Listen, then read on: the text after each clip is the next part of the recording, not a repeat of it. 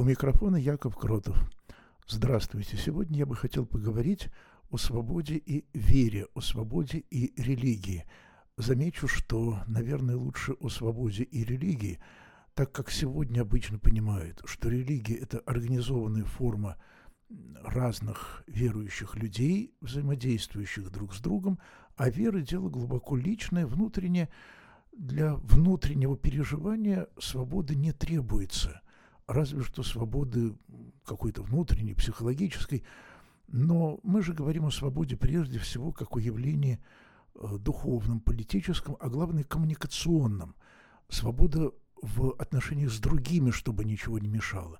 То, что я сам себе мешаю, это моя личная проблема, это не проблема свободы, как ее обычно понимают. Проблема страстей, если угодно, уж по-нашему, по-православному. Свобода и вера, свобода и религия. В 20 веке и отправной точкой я бы хотел взять, точкой, к которой я все время буду возвращаться, знаменитое письмо 1965 года, в котором священник Глеб Якунин и священник Николай Шлеман это очень знаменитый документ, и даже многие люди, которые вообще в православии, в истории церкви не разбираются, об отце Глебе Якунина слыхали, потому что он был депутат Верховного Совета достаточно долгий срок, в 90-е годы. Он э, сидел э, в концентрационном лагере в Якутии, практически на полюсе холода. То есть это действительно человек очень известный. Но если взять пошире, смотрите, 20 век в истории России, русской церкви, русской религии – он начинается в 901 году с отлучения Льва Толстого, а заканчивается в 97 году отлучением отца Глеба Якунина. Такая вот рамочка замечательная. Я бы сказал, что и письму 1965 года соответствует еще один документ. Письмо 1927 года, когда митрополит Сергий Строгородский провозгласил курс на мир, дружбу, и жвачку с э, Кремлем. Там были знаменитые слова о том, что радости советской власти, они наши, ее горести наши. И, в общем, как потом говорили, ну что, и говорят по сей день, вы живете в этой стране, мы живем в этой стране, мы переживаем все ее проблемы, это нормально, это естественно, это органично. И, в принципе, это верно, да только это все равно, что в гитлеровской Германии 1938 скажем, года сказать, что ну, мы со всей Германией живем, мы чувствуем и переживаем то же, что весь немецкий народ. Ага, только в 1938 году уже не весь немецкий народ, как один человек. Значительная часть немецкого народа тогда уже сидела в концентрационных лагерях. Пожалуй, Конец XX века и начало э, в этом смысле очень отличаются. Концлагеря даром не проходят. Тоталитаризм приходит и уходит, а свобода уже не остается. Начало XX века, 1900-е годы, в России то экономический подъем, то экономический кризис, следствие подъема, капитализм. Россия входит в число быстро развивающихся стран, но цена за развитие нехорошая, нехорошая, потому что дело даже не в том, сколько платят крестьяне и рабочие, а в том, что в других странах развитие экономическое идет рука об руку с развитием политическим, люди приобретают свободу, а в России вот этого не было. Страна остается несвободной, без привычки к свободе. Но, тем не менее, когда издали сборник «Вехи», еще один знаменитый документ русской истории, истории русской религии XX века, статья Бердяева Николая, статья Сергея Булгакова, многих других. Э, это был бестселлер. Что это означает? Сборник «Вехи», который призывал отказаться от террора, от насилия э, и строить именно правовое государство правовыми средствами, был издан в общей сложности тиражом в 10 тысяч экземпляров. Сегодня такая книга разошлась бы от силы в количестве 2-3 тысяч экземпляров. Нету той хорошо образованной, просвещенной аудитории. Вот про ёршики сегодня миллионы готовы посмотреть. А правовое государство – это как бы удел элиты. В 1900-е годы было лучше. Но смотрите, это же 80 лет уничтожения интеллектуальной среды, уничтожения свободы слова, свободы вероисповедания, автономии высшего образования, университетов. И вот результат – очень резкое понижение культурного уровня. Возьмем еще чуть-чуть пошире. Возьмем в европейском контексте. Ведь на протяжении XIX века и XVIII среди европейских интеллектуалов считалось, что религия должна умереть, исчезнуть, должен восторжествовать секуляризм, то есть такое построение общества, при котором церковь от государства отделена, и свобода совести, свобода веры и неверия гарантирована каждому, личное дело каждого. Секуляризм, но при этом религия воспринималась как гонитель науки. Может быть, самый яркий пример – это сложившийся в XIX веке миф о том, что вот церковь сожгла Джордана Бруно, церковь отлучила Коперника, отдала его инквизиции, заставила каяться. Нехорошая церковь, враг науки – в XIX веке наука отождествлялась совсем светлым и хорошим. Это правильно, наука. Куда мы без науки? Неправда была в том, что церковь отнюдь не всегда и не везде была гонителем науки. И история с Жордано Бруно – это не история великого ученого. Жордано Бруно был очень сомнительный ученый и, скажем прямо, скорее мистик, чем рационалист и ученый. Никаких больших научных открытий он не сделал. Тем более – Э, Галилей, потому что Галилей оказался жертвой раздоров внутри церкви, внутри церковной элиты. Другое дело, что правда, конечно, она в том, что церковь в течение позднего Средневековья обычно выступала в роли цензора. Эта роль была поручена ей обществом, властью. И казалось, что уж тогда-то в XX веке, когда власть разводится с церковью, церковь потихонечку исчезнет, и никто о ней не вспомнит. Но вышло чуть-чуть по-другому. Развод состоялся.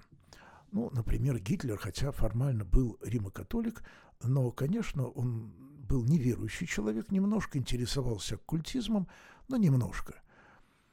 То же самое можно сказать о Сталине, хоть он и учился в духовной семинарии, о Ленине, хотя он имел пятерку по закону Божьему – в целом власть не использовала религию для своих нужд, в том числе в России.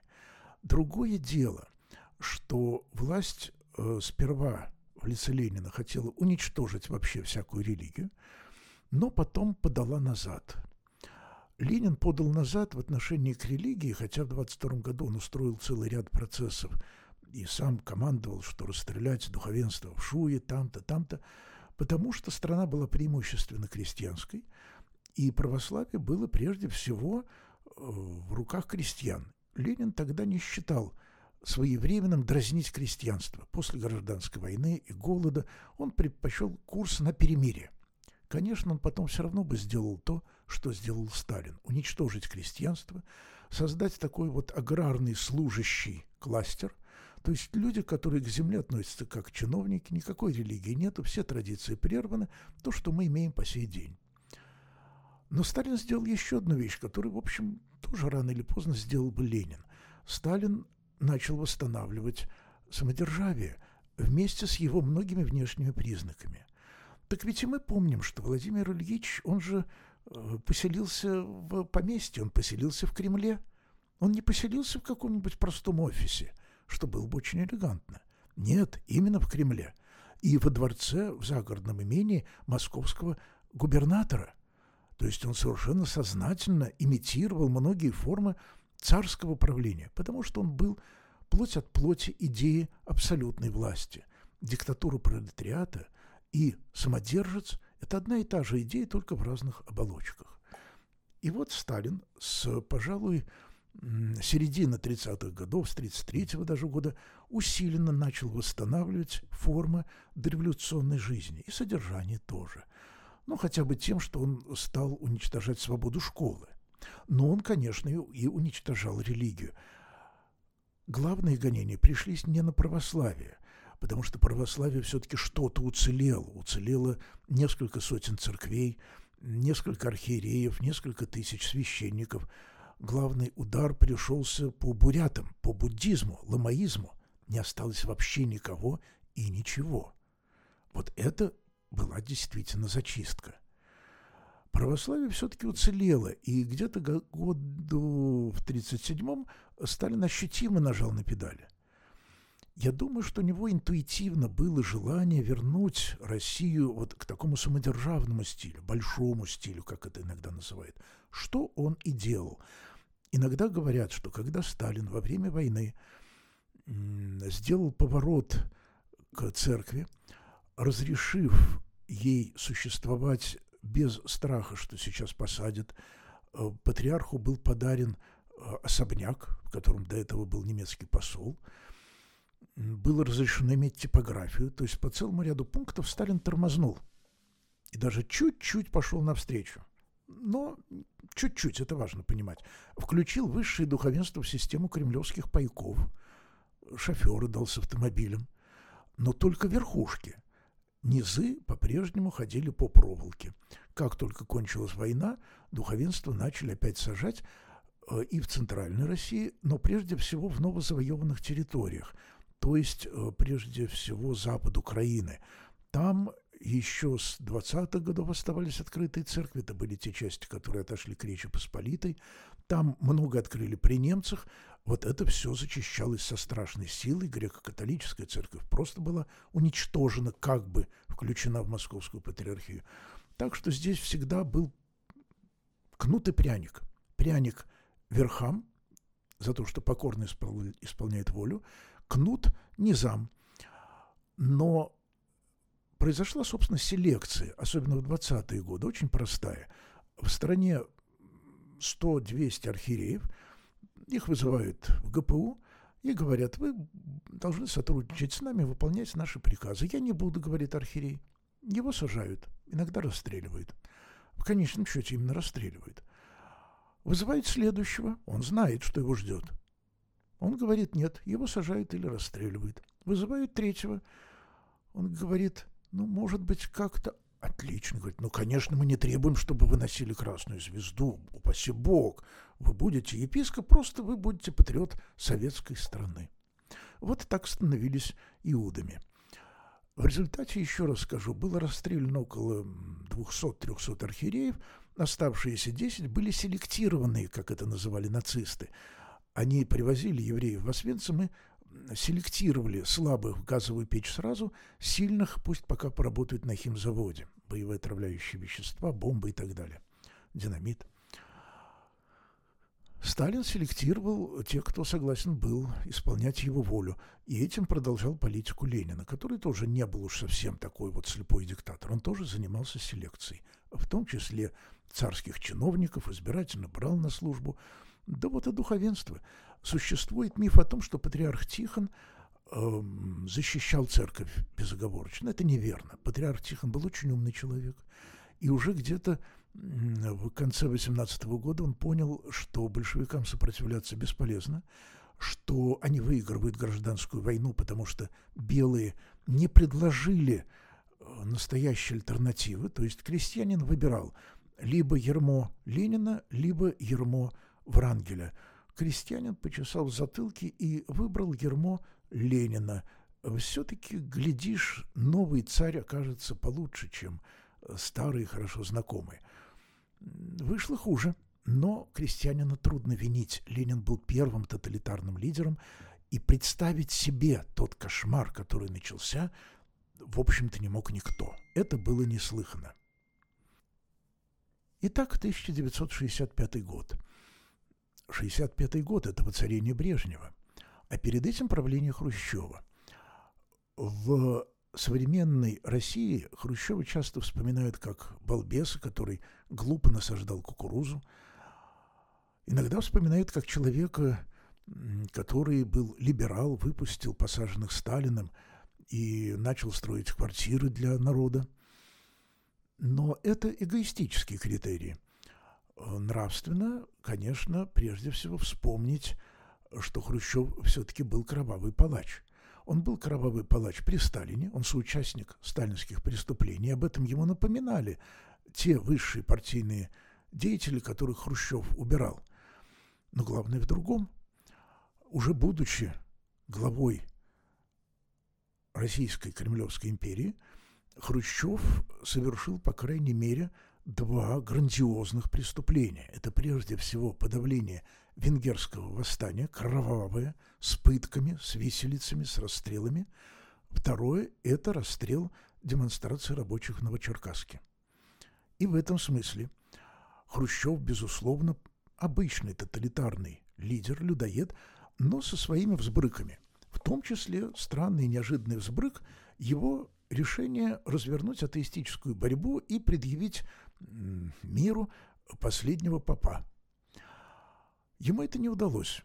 Энвер Ходжи в Албании был на грани такого достижения, так Албания резко поменьше, скажем прямо, но тоже не удалось. Все-таки, видимо, тоталитаризм, тотальный контроль – это только мечта.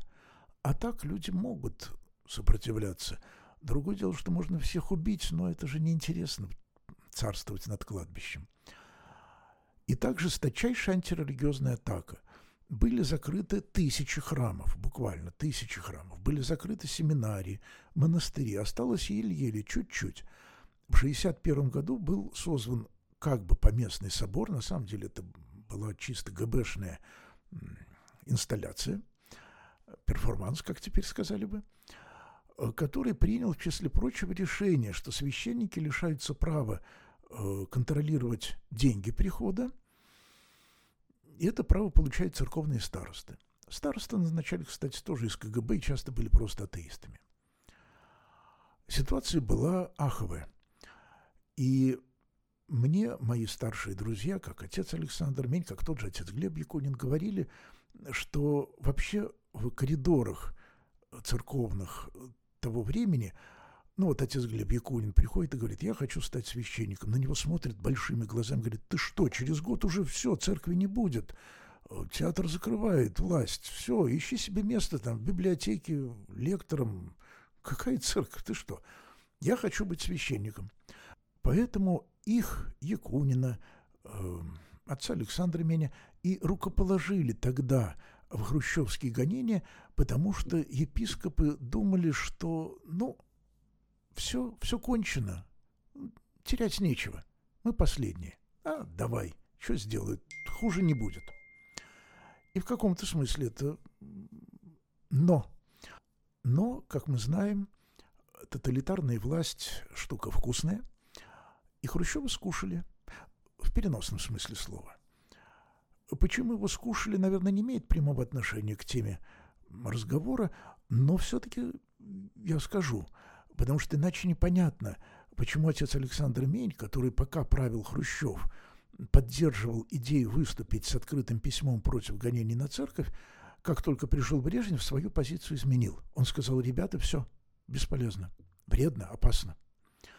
Дело в том, что Хрущев при разных своих э, порочных людоедских склонностях э, имел одну позитивную черту. Он был хозяйственник. Вообще тоталитаризм поощряет клановую структуру общества. Он, кстати, благодаря ей и зарождается очень часто или побеждает. Что это означает? Для того, чтобы защититься от тоталитарной самодержавной власти, э, создается система клана, где есть патрон, а есть его клиенты, клиентелла, как говорили древние римляне. Это, в сущности, мафиозная структура, как бы семья, но семья, которая стоит не на доброте отца, матери, а на взаимной выгоде. И в этом смысле это та еще банка с э, скорпионами. Этих кланов обычно не так много. Власти, естественно, все все знают, как и сейчас мы знаем.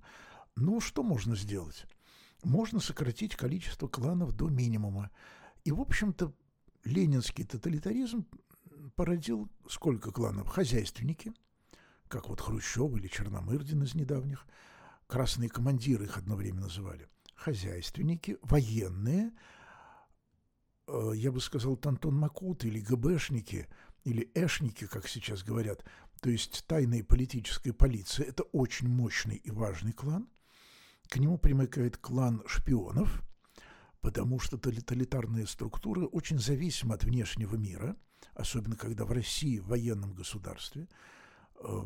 И, наконец, клан э, идеологов. Собственно, перестройка была революции, мини-революции, революции вверху, где свергли надоевших идеологов, комитет партийного контроля, когда и, и дачу-то толком нельзя было построить. А кто они такие? Вот их и убрали. Но Хрущев был хозяйственник, и Хрущев сделал то, чего ему не смогли простить военные. Он не начал Третью мировую войну. Он пошел на мир с Америкой, на мир с Кеннеди. Этого ему действительно не простили, и переворот был организован военными ради военных. Брежнев был военный клан, и Брежнев развивал и поощрял военную промышленность, военные авантюры, и в конце концов вторжение в Афганистан, вторжение в Чехословакию, ну, это бы и Хрущев сделал, но в Афганистан, скорее всего, Хрущев бы вторгаться не стал. К власти пришли военные, а вместе с военными под ними вернулись и э, КГБшники. КГБшники при Хрущеве притаились и затаились. Он их не ликвидировал, он их не разогнал. Не надо преувеличивать. Он их чуть-чуть укоротил, но он, конечно, их использовал в своих целях. Да не доиспользовал, а то бы не слетел. Так или иначе, с Брежнева началось возрождение всесилия Лубянки, и в конце концов в перестройку и при Ельцине в 90-е годы именно Лубянка стал этим кланом, который утвердился наверху. Не без борьбы, конечно, не без борьбы. Но, знаете, есть такая борьба. Там черный пояс, белый пояс. Вот победили. Бросок через бедро. И отец Александр Мень понял, что, может быть, гонения на церковь теперь и прекратятся, но будут закручивать идеологические гайки. Так оно и вышло. Военные шутить не любят. Хрущев покричал, покричал на художников и успокоился. Брежнев медленно и методично истреблял те зародыши свободы, которые были. На рубеже 60-х, 70-х годов из страны выдавили, и это еще спасибо, могли расстрелять, тысячи людей – и в результате было зачищено пространство оттепельной свободы. Осталось совсем уж кукольное. Когда произошел собор 61 года, отец Александр Мень, Глеб Якунин, э, Николай Шлеман, кстати, фамилия шведская, вовсе не еврейская, э, они были молодые, условно говоря, с 1935 года, моложе 30 лет. Они были шестидесятники, то есть впервые после смерти Сталина люди возобновили то, что сейчас называется socials, социальные контакты. Шестидесятники очень любили и умели дружить. При Сталине никто не дружил, потому что, а как дружить, когда другой человек вот сейчас, может быть, сразу пойдет на тебя настучит – ну, собственно, так оно и сейчас. Сейчас тоже дружить опять становится опасно. Это я уж так предупреждаю на всякий случай. Но мы же не боимся опасности и так. И вот они хотели, э, они хотели разного. Отец Александр Минь, как он сам говорил, хотел э, создать такую церковь, вот завести мотор так, чтобы церковь могла существовать, ну, скажем так, на энтузиазме верующих людей – чтобы она не нуждалась ни в покровительстве государства, ни в льготах от Кремля, э, чтобы она не была просто стадом, чтобы люди были интеллигентны. Надо понимать, что интеллигенция была уничтожена при Сталине. Образование в 40-х, 50-х годов было очень скверное. Атеистическая пропаганда была вздорная и глупая на уровне «мы полнеба обошли, нигде Бога не нашли». И отец Александр говорил, давайте э, будем атаковать в этом направлении – и чтобы люди чувствовали, что они в церкви не лишние. Люди-то ведь кандидаты наук, доктора наук, они тоже веруют, приходят, а им начинают э, про какие-то лампады рассказывать. А им надо о том, что церковь – это тоже знание, это тоже поиск, это тоже свобода, это тоже человек. Но были и другие люди. И я думаю, я не думаю, я знаю и делюсь этим знанием, что в 60-е годы началось религиозное возрождение. Его первой ласточкой стала книга Владимира Солоухина об иконах. Она была легально издана. Стали говорить о церковных иконах. Это было воспринято как сенсация. То есть идея религии и церкви оказалась диссидентской, инакомыслие. Но здесь есть один тонкий момент. Иногда сегодня можно слышать, что вот отец Александр Мень, самый популярный проповедник эпохи застоя. Неверно. Он был не самый популярный, и приход у него был один из самых маленьких. Из Москвы ездило ну, 30, 100, 150 человек. Каждый воскресный день на службе было не более 20 москвичей. Более популярны были более правые люди, но отец Александр Мини не был правым. Он был нормальный, гуманистический, демократический европеец по своему духу, поведению, взглядам. Уже с 60-х годов больше было востребовано православие и вообще религиозность, которые акцентировали дисциплину, мечтали о возвращении в самодержавие и дореволюционную Россию, не в Россию Владимира Соловьева и Льва Толстого, а в Россию победоносства, в Россию дисциплины, в Россию национальности, ура патриотизма. Это действительно очень правое православие. Оно в конечном счете возобладало и среди ГБшников. На Лубянке были конфликты, и, скорее всего, с Александром меня убила та часть э, Лубянки, которая была э, за кондовое православие. Не атеисты, а черносотенцы. Но в 90-е годы тоже ведь люди шли не за демократией, не за либерализмом. Э, кому это нравилось, в основном эмигрировали. Это была очень малая часть общества. А людям, опять же, был нужен порядок. Людям не нравилось, что проповедуют баптисты на улицах или Белое Братство. Порядок. Но это то слово, которое роднит Николая II, Павла I и Владимира Ильича с Никитой Сергеевичем и Владимиром Владимировичем. Порядок, безопасность. Отец Александр – свобода, вера, любовь. Это разные вещи, творчество. И вот письмо э, Ишлемана и Якунина. Надо заметить, что оно не было ими написано, судя по всему. Можно сопоставить тексты, которые отец Глеб Якунин писал сам, например, его книга 2002 года «Православное талибанство» и стиль письма 65 года. Несомненно, что это писали разные люди, имя хорошо известно. Это Феликс Карелин, очень мрачная фигура, человек, э, который с 40-х годов был агентом КГБ, ну, тогда это называлось по-другому, хорошо, агент Лубянки, человек патологический, но несомненный агент. И, видимо, ему было поручено подменить текстик. Э, и текст вышел, скажем, прямо не очень удачно. Почему? Во-первых, текст появился, когда уже было поздно петь боржоми. А во-вторых, давайте проанализируем немножечко текст. В тексте 11 тысяч слов. Начинается оно с чего? Примерно 5% текста о том, что нужно исцелить церковные недуги. Эге, позвольте, что значит церковные недуги? Разве церковь сама так себе на голову нахлобучила, что отказала священникам в праве контролировать пожертвования, церковные финансы. Это сделал Кремль, это личное распоряжение Никиты Сергеевича. В чем проблема? Какие тут церковные недуги? И тут же вот в начале письма, э, к сожалению, лукавство и э, ложь. То есть сперва проповедуется принцип, цитирую, «безусловное невмешательство государства во внутреннюю жизнь церкви с одной стороны и свободное сотрудничество церкви и государства в гражданской сфере, если государство это пожелает, с другой. Таков принцип истинного взаимоотношения церкви и государства. Конец цитаты.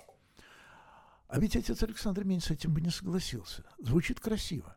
А что такое свободное сотрудничество церкви и государства в гражданской сфере? Это значит государство. Пусти меня в школу, а других не пускай. Пусти меня в тюрьмы, а других не пускай. В конце концов, сделай мне скидку на аренду. Вот сейчас, сегодня я читал новость о том, что 20% скидки на газ для религиозных организаций. Зачем? кесарю кесарева, то есть налог давайте мы будем платить государству сполна, иначе мы никогда не будем знать себе цену. Вы скажете, а на Западе есть льготы? На Западе пускай. Кстати, на Западе посещаемость церкви падает, в том числе и поэтому. Но давайте знать, сколько нас, сколько у нас денег, сколько мы согласны пожертвовать. Я, вы, он, а не сколько мы получим от государства. Иначе получается, как в политике. Вот партия за нее проголосовала столько-то, ей дают за каждого избирателя, кажется, 100 рублей, что ли. А если не голосуют, тогда партия ничего не получает. Нет. Бойся донайцев, дары приносящих. Бойся любых льгот, скидок и привилегий. По одежке протягивай ножки. Так что принцип свободного сотрудничества в гражданской сфере – принцип очень опасный. Тут же не сказано, что на равных. И сам текст письма потом подчеркивает, что у церкви в России исключительное положение. Это исторически традиционная и важная религия. Читаем дальше. Предисловие к письму. Основные законодательные документы советской власти создают определенные основания для осуществления этого принципа. Опаньки! То есть похвала ленинским декретам. Читаем дальше. Кроме того, для контроля за соблюдением законов, соблюдай определяющих отношения государства к церкви, создан специальный орган Совет по делам православной церкви. В условиях безрелигиозного государства, когда церковь заинтересована в строжайшем соблюдении принципа отделения церкви от государства, существование специального органа важно только, чтобы этот орган не искажал своих функций и не превышал своих полномочий. Совет по делам православной церкви был создан. Ну, создан сперва был при Сталине, потом чуть переформатирован при Хрущеве. Он был создан для угнетения церкви. Совершенно не для того, чтобы соблюдать принцип секулярности и невмешательства. Авторы письма это знали? Знали. Слукавили? Слукавили. Они напрочь подменили тему. Вместо того, чтобы сказать, что власть нарушает свои собственные законы, нарушает принцип отделения церкви от государства. Власть гнобит и преследует церковь. Они об этом говорить не стали. И всю вину свалили на кого? На церковных архиереев. И вот с этого базового искажения и все остальное выходит криво. Могли органы сказать Феликсу Карелину, да напиши ты им письмо, главное, ругайте архиереев. Это как в современной России. В конце концов, давайте по Москвы критикует архиереев, да вовсю. Антиклерикальная пропаганда в современной России – это престижное и ненаказуемое занятие. Если это делают доверенные лица. В интернете, в газетах, на кремлевских СМИ, радио полно антиклерикальной пропаганды. Один Невзоров чего стоит церковь плохая, архиереи плохие, как будто бы это самое важное. Это отвлекающий маневр. Архиереи плохие, архиереи плохие. А позвольте, а генералы какие? А члены правительства какие? Архиереи плохие, архиереи плохие. А президент какой? Архиереи плохие. Понял. Значит, это письмо с самого начала просто добавляло еще одну интонацию к антицерковной пропаганде. Смотрите, архиереи-то плохие – Архиереи губят церковь, не государство. Про государство здесь ничего нету. Цитирую тоже письмо. За период с 57 по 64 год под личным давлением Хрущева, допустившего субъективизм и администрирование в руководстве впоследствии осужденной коммунистической партии, Совет изменил свою природу. Конец цитаты. Так личное давление Хрущева. Хрущева сняли, давление же осталось на церковь. Антирелигиозная пропаганда никуда не делась. Зачем лукавить? И разве так уж осудили коммунистической партии? Никто не осуждал.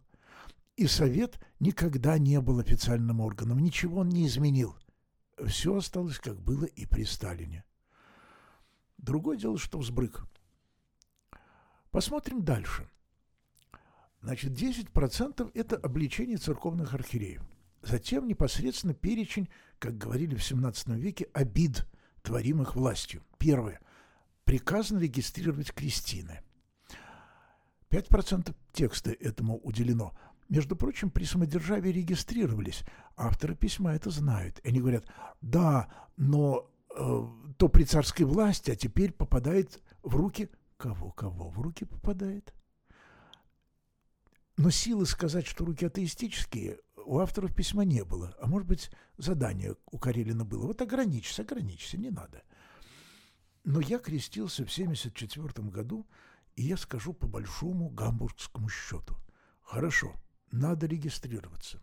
Меня отец Александр Мень крестил без регистрации в комнатке, рядом с церковью был небольшой домик. Он так многих крестил. Я ему говорю, отец Александр, ну я вот член ВЛКСМ, я же теперь должен, я теперь выйду из ВЛКСМ. Вы что, говорит он, вы же на ИСТФАК будете поступать, вас туда не примут без комсомола. Вот, конечно, не выходите. И я не вышел, послушался. И я думаю, что это было правильно. Но по большому гамбургскому счету, ну хорошо, регистрируют. Да регистрируйте, да подавитесь. Нате вам мои документы. Уши, лапы, хвост, крестные знамения. Вот вам крест Христов. Кто хочет христианского тела? Ничего такого особого в регистрации крестин нет. Нечего. Еще 10% письма, 890 слов, посвящены закрытию храмов и монастырей. Ну, это, конечно, правильно. Еще 5% прекращение треб на дому и кладбищах. На самом деле это может быть ключевой момент, который вызвал одобрение духовенства, большое одобрение. И Шлемана Якунина очень-очень одобряли священники, ну, конечно, так, на кухне, купишь в кармане. Почему? Потому что вот этот запрет совершать стребы на дому и на кладбищах подсекал финансовую основу церкви. И тогда, как и сейчас, большинство посетителей церкви – это примерно э, десятая часть тех, кто заказывает э, панихиду на кладбище, похороны, венчание или молебен дома. То есть большинство населения России использует церковь э, обрядоверчески. Священник требоисправитель. Он всего лишь фольклорный элемент. Безо всякой веры. Просто нужно отметить то, что называется переходом из одного состояния в другое. Обряд перехода. Отпеть, повенчать и так далее. И вдруг это подсекает прежде всего похороны – похороны, вот золотое дно. Ну, чего против этого протестовать? А как же с требоисправлением, с формализмом? Еще 5% письма, 500 слов. Э, а вот детей не дают по-христиански воспитывать.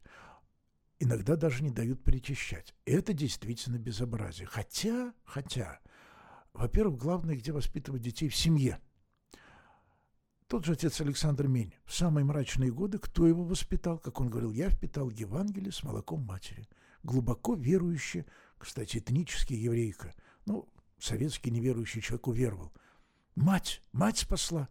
Мать передала то, что не передавал никакой патриарх Сергий. В этом лукавство Иуд, которые говорили, а вот если церкви не будет, то и веры не будет. Это если матерей и отцов не будет, если не будет просто людей, которые говорят, Бог есть, Христос родился, умер и воскрес. Вот если этого не будет, тогда кранты. А без воскресной школы мы обойдемся. В 90-е сколько завели воскресных школ, какой результат? Уменьшение количества верующих. Как и на Западе, кстати, тоже. От сердца к сердцу, а не от учреждения к учреждению. И, наконец, четверть письма, две с половиной тысячи слов, посвящены критике решения 61 года собора про отстранение духовенства от казны прихода. Четверть. А в сущности это ядро текста, с которого начиналось, который обсуждали еще с отцом Александром Менем. Но здесь есть тонкий момент. Во-первых, э, в довольно многих христианских конфессиях и нехристианских э, священники, жрецы не имеют ни малейшего отношения к деньгам. А с какого бодуна? У Рима католиков там всегда отдельные. В Украине, у, православных в США всегда есть отдельный казначей, и он занимается, потому что опыт показывает, если священник обладает вот неограниченной властью, ворует, коррупция. Ну что делать? Лучше разделить власти. Один кадилом мажет, второй деньги собирает, третий проверяет. И в этом смысле – катастрофическими решения 61 года совсем-совсем не были. Хотя именно требоисправительным священникам это было особенно обидно. И, наконец, а, все вместе – это примерно половина текста, а затем идет вторая половина. 10% следующих – это обличение духовенства, карьеристов и трусов. Да-да, так это опять атеистическая пропаганда. Затем четверть письма – очерк истории православия в России. Благостный до жути. Больше всего критики в адрес Петровского плена церкви. Мол, вот Петр упразднил патриаршество, стало очень плохо. При этом в тексте же говорится, что главное это православное достижение, это Пушкин, Державин, славянофилы, это как раз после Петра. А до Петра какие главные достижения? А вот митрополит Филипп выступил против опричнины. Ага, и его задушил Малют Скуратов. Хороши достижения народного православного хозяйства. Нет уж, друзья мои, упразднение патриаршества не было катастрофой восстановление патриаршества в 17 году. Между прочим, летом 17 года, когда обсуждался вопрос о патриаршестве, нужно восстанавливать или нет, большинство членов собора были, против. Это были миряне и священники. Э, против. Они боялись, что патриарх просто заменит оберпрокурора Синода, и будет опять церковный тоталитаризм. Но как только Ленин дорвался до власти, позиция членов собора изменилась. И они прямо открытым текстом говорили, нам нужен патриарх, чтобы уравновесить вот этого тирана, потому что условия чрезвычайные. На самом деле, видимо, достаточно безразлично. Централизованная модель церкви, нецентрализованная, децентрализованная. Вопрос не в том, что наверху, вопрос в том, что внизу. Если внизу есть вот то, что хотел создать отец Александр Мень? Знающий, рефлектирующий, понимающий, образованный, творческий, не боящийся, то и верхи не посмеют быть фюрерами. Это зависит от низов. Не верхи рождают низы, низы рождают верхи. Поэтому может быть патриаршество, может не быть. Главное – это какие верующие. Потому что если верующие озверелые, то никакая благодать Божия – им не поможет быть настоящей церковью. И, наконец, последние 15% э, текста, примерно полторы тысячи слов, даже больше, больше, чем все обличения обид. Это призыв добиваться церковной свободы. А посмотрим-ка на этот призыв. Они же, он достаточно, как бы сказать, лукавый. Потому что, ну вот цитирую, есть возрастающая группа недобрых пастырей, которые сейчас являются главной опасностью для русской церкви. Недобрые, то есть э, стукачи, агенты КГБ. Но разве это главная опасность? Агент КГБ – это агент КГБ. Это собака кремлевская. Бояться-то надо хозяина собаки, а не собаку. А про КГБ там даже вообще ни слова, хотя можно было бы. Про репрессии Никита говорил? Ну, так скажите и вы. Не сказали. Иные архиереи, цитирую дальше, серьезно считают, что они своим молчанием спасают русскую церковь, ибо, рассуждают они, если мы будем протестовать против незаконных действий Совета, нас лишат регистрации, и тогда наши опустевшие кафедры захватят преуспевающие противники церковной свободы. Конец цитаты. Но ведь это же правильно в 60-е годы один единственный епископ Ермоген Голубев в Ташкенте открывал церкви и не давал закрывать. И на него ссылаются авторы письма. Посмотрите, вот ведь Голубев же открывает, открывает, не закрывает, не закрывает, ну и вы также. Но уже в 65-м году Голубев себя так не вел. И он был наказан за свое э, франдерство в 50-е годы. И в 68 году его вообще отправили Э, ну, в монастырь на пенсию, мягко говоря. Процитирую, может быть, самое интересное место письма. Имея возможность оказать действенную помощь, большинство епископов русской церкви не нашли в себе мужества встать на защиту своей паствы. Даже те архиереи, которые в сердце своем скорбели о церковном бедствии, беспомощно разводили руками – А вот Голубев. Голубев, во-первых, был в Азии. Во-вторых, он был в мусульманской стране. И, возможно, именно поэтому Совет по делам религии, по делам Русской Православной Церкви отнесся к его поведению сквозь пальцы поглядели. Когда он был в Боровске, уже он себе такого не позволял. Но главное, это ведь э, вранье, что можно было мужественно встать на защиту своей паствы. Действительно, людей бы сразу сняли и сослали. О чем говорить-то? Понимали это авторы письма? Трудно сказать. Карелин наверняка понимал, что это вранье, что любой епископ, который посмеет пойти против, будет снят незамедлительно. Но все-таки написали. И еще процитирую.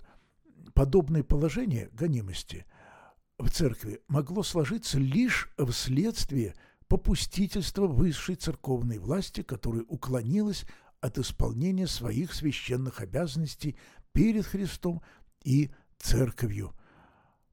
Сугубая вина церковного управления состоит в том, что оно пошло по пути подчинения неофициальным устным распоряжениям, которые в нарушении гласного советского законодательства Совет по делам Русской Православной Церкви избрал средством вмешательства в жизнь церкви. Конец цитаты. То есть надо было протестовать, писать письма. Конечно, это было бесполезно. Более того, к 1965 году уже был пример баптистов-инициативников. Большинство посаженных Хрущевым и после Хрущева верующих людей были не православные. Православных было около четверти. А именно баптисты, которые отказались сотрудничать с властью. Сажали. Страшно сажали. Было страшное гонение на адвентистов. В результате в 90-е годы тысяч адвентистов, около 60 тысяч адвентистов эмигрировали в США. Они так и живут там таким кластером под Сан-Франциско. Эмигрировали 60 тысяч человек, как только пришла свобода. И это не первый и не последний случай. Конечно, и физики уезжают, и историки уезжают, и все, кто только может, уезжают. Но верующему-то это не, не очень правильно. Конечно, наш мир всюду, всюду Господь.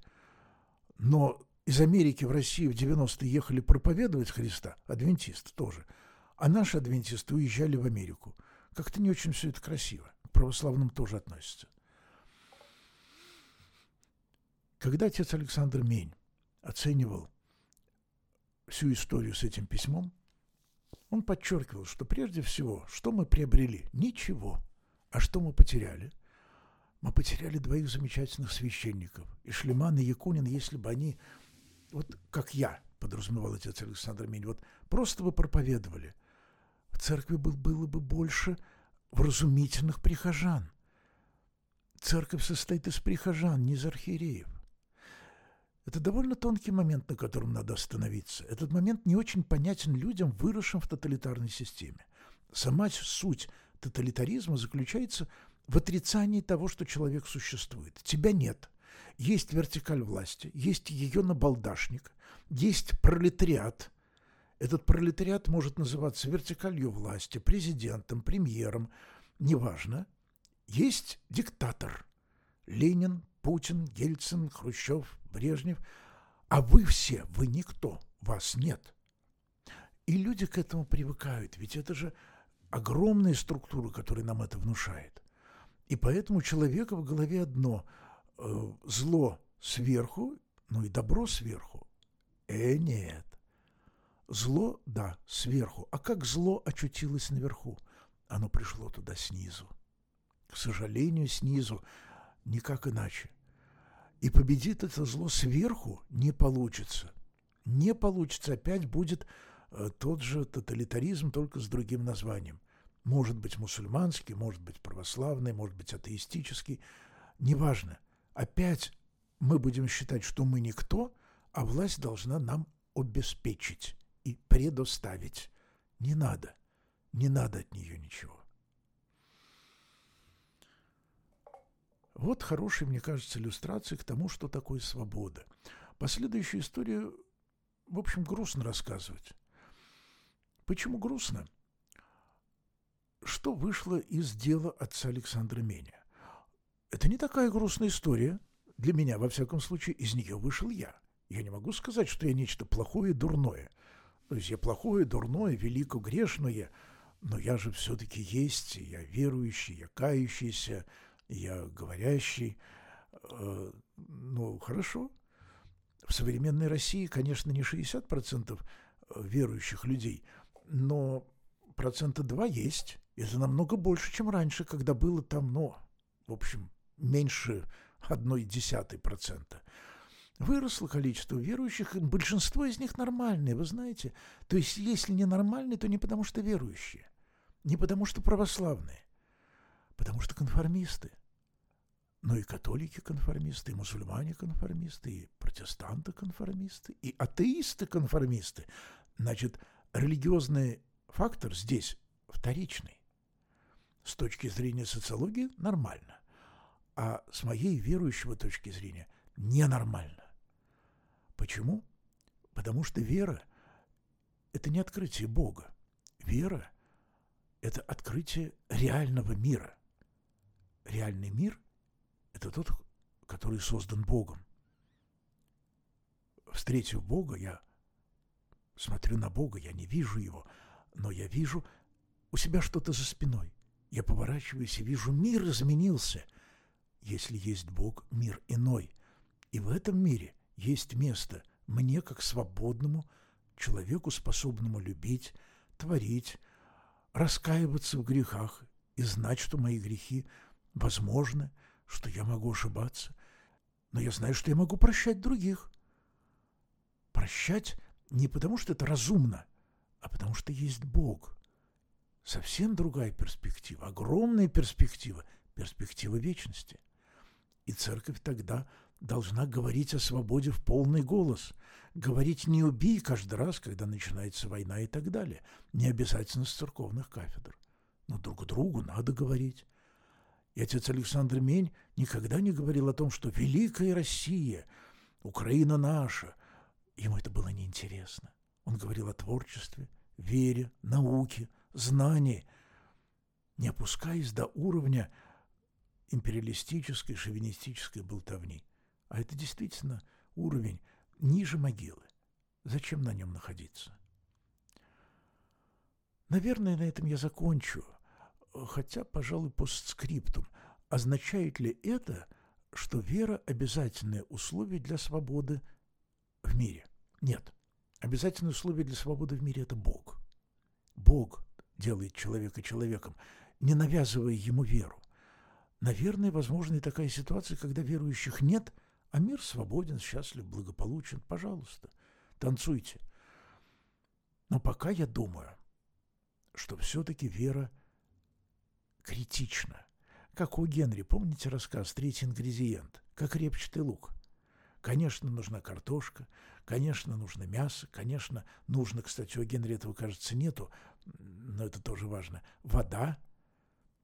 Так вот, вера – это репчатый лук что такое религия. Религия – это вода. А мясо, да, мясо – это наука, картошка – это искусство, культур-мультур. Вперед! Сварим суп свободы. Не для нас, для всех, и для детей наших, и не наших. Все, до новых встреч, с Богом.